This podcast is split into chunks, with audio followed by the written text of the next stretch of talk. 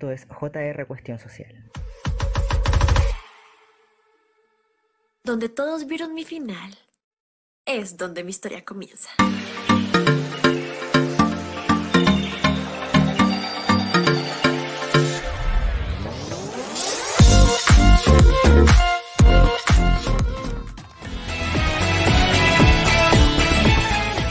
Hola a todos, espero estén súper súper bien. Este es un nuevo video de JR Cuestión Social y hoy estamos en el hospital puesto que hablaremos sobre la ITS.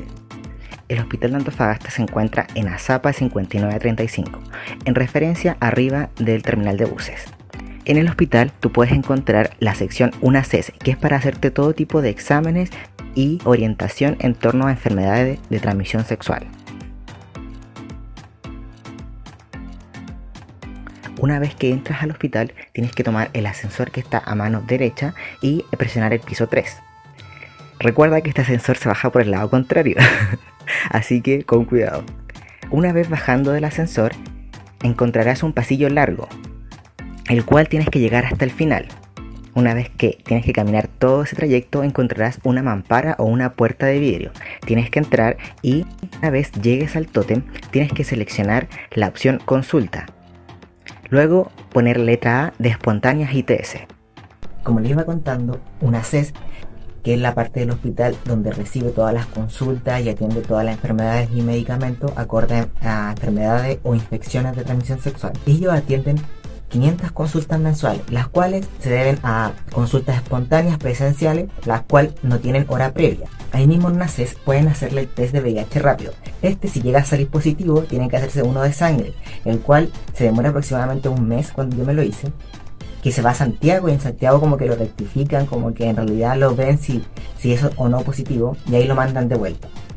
Usualmente cuando te toman el test de VIH, te hacen como una previa entrevista donde te preguntan así eh, cantidad de parejas sexuales, conductas de riesgo y todas esas cosas. El índice de transmisión de VIH ha aumentado mucho en los últimos años, puesto que en 2018 en la región se diagnosticaron 315 personas con VIH positivo, las cuales en 2019 el número aumentó en un 124% y hasta la fecha ha ido aumentando. A raíz de lo mismo, se implementó un nuevo medicamento, el PrEP, que significa profilaxis preexposición este es un medicamento que se toma una pastilla al día que inhibe, no sé si inhibe esa la palabra, pero disminuye la, probabilidad de contagio de VIH.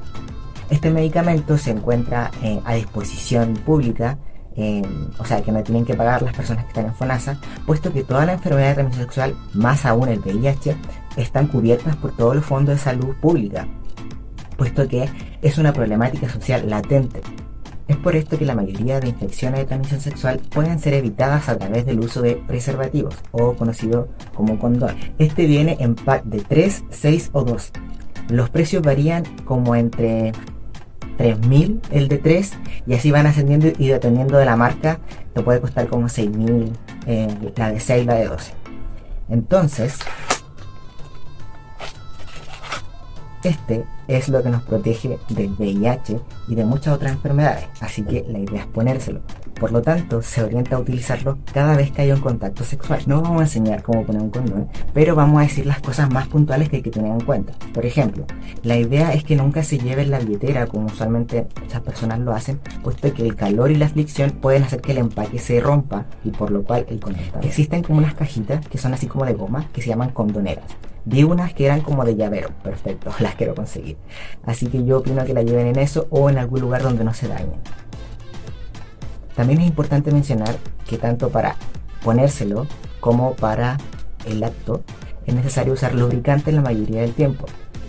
De tal manera que no hayan lesiones o situaciones que sean molestas en el momento. Lo otro que quería mencionarle es que ahí mismo en NACES eh, tienen la posibilidad de tener eh, condones femeninos y condones masculinos de manera gratuita, bajo el mismo concepto de prevenir enfermedades de transmisión sexual.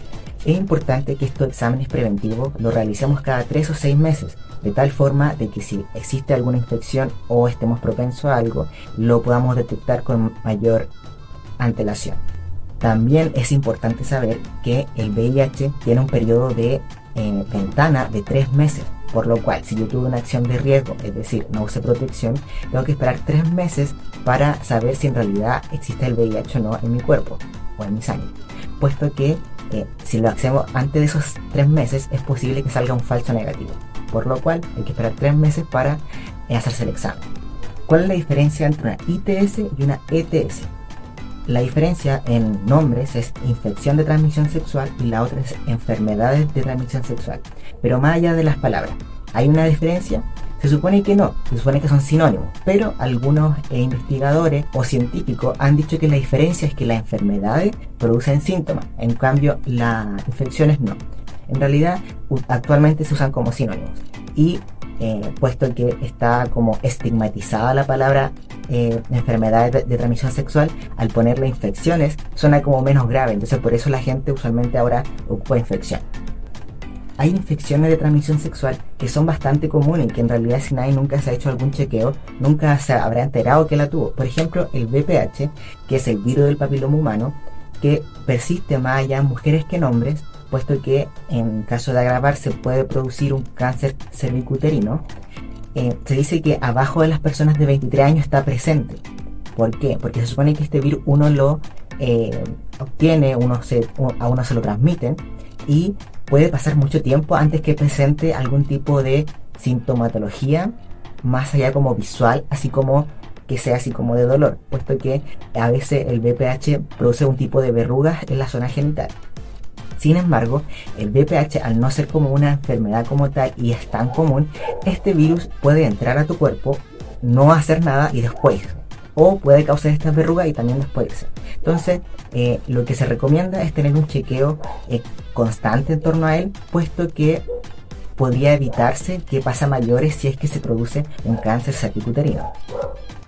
Igual hay que mencionar que hay algunas enfermedades o eh, aspectos que no solamente se contagian al usar o no condón, porque la zona al estar expuesta o en contacto con la otra zona también pueden haber algún tipo de infecciones o eh, anomalías que son más visuales que de dolor, que pueden ser como molusco, herpes y ese tipo de cosas. Ya, es importante también saber que eh, la diferencia o la percepción o la recepción a tener una enfermedad de transmisión sexual no tiene que ver, o quizá algunos parámetros tienen que ver con que uno sea heterosexual o homosexual. ¿Por qué quiero explicar esto? Porque el VIH fue muy eh, segregado a las personas gays hace mucho tiempo y de ahí eh, comienzan todas las manifestaciones en torno a eso, eh, con los derechos LGBT. Pero, ¿por qué, ¿por qué se sentenció a esto? ¿O por qué en cierto periodo de la historia esto fue un boom o fue una pandemia casi en ese sector de la población de la comunidad gay.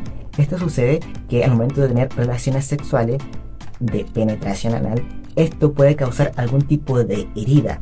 Y al, hacer esta acción sin usar condón y tener esa herida, hace el intercambio de fluidos más factible.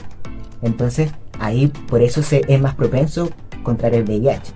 Pero esa práctica sexual también puede darse en personas heterosexuales. Entonces, en realidad es eh, un estigma más que otra cosa, pero no está como orientado a los homosexuales, sino a ese tipo de práctica sexual. También es importante mencionar que en las relaciones lésbicas también es probable contraer alguna enfermedad de transmisión sexual, puesto que al no haber penetración sí hay intercambio de fluidos, entonces em, no es como que no se deba usar si es que son dos mujeres. En realidad, de hecho, se usa mucho la práctica de la barrera, que es cortar un condón en la parte de arriba, cortarlo por al lado y que quede una barrera de látex y esa usarla como protección en esa circunstancia. Y eso fue el video de hoy aquí en JR Cuestión Social. Hasta luego.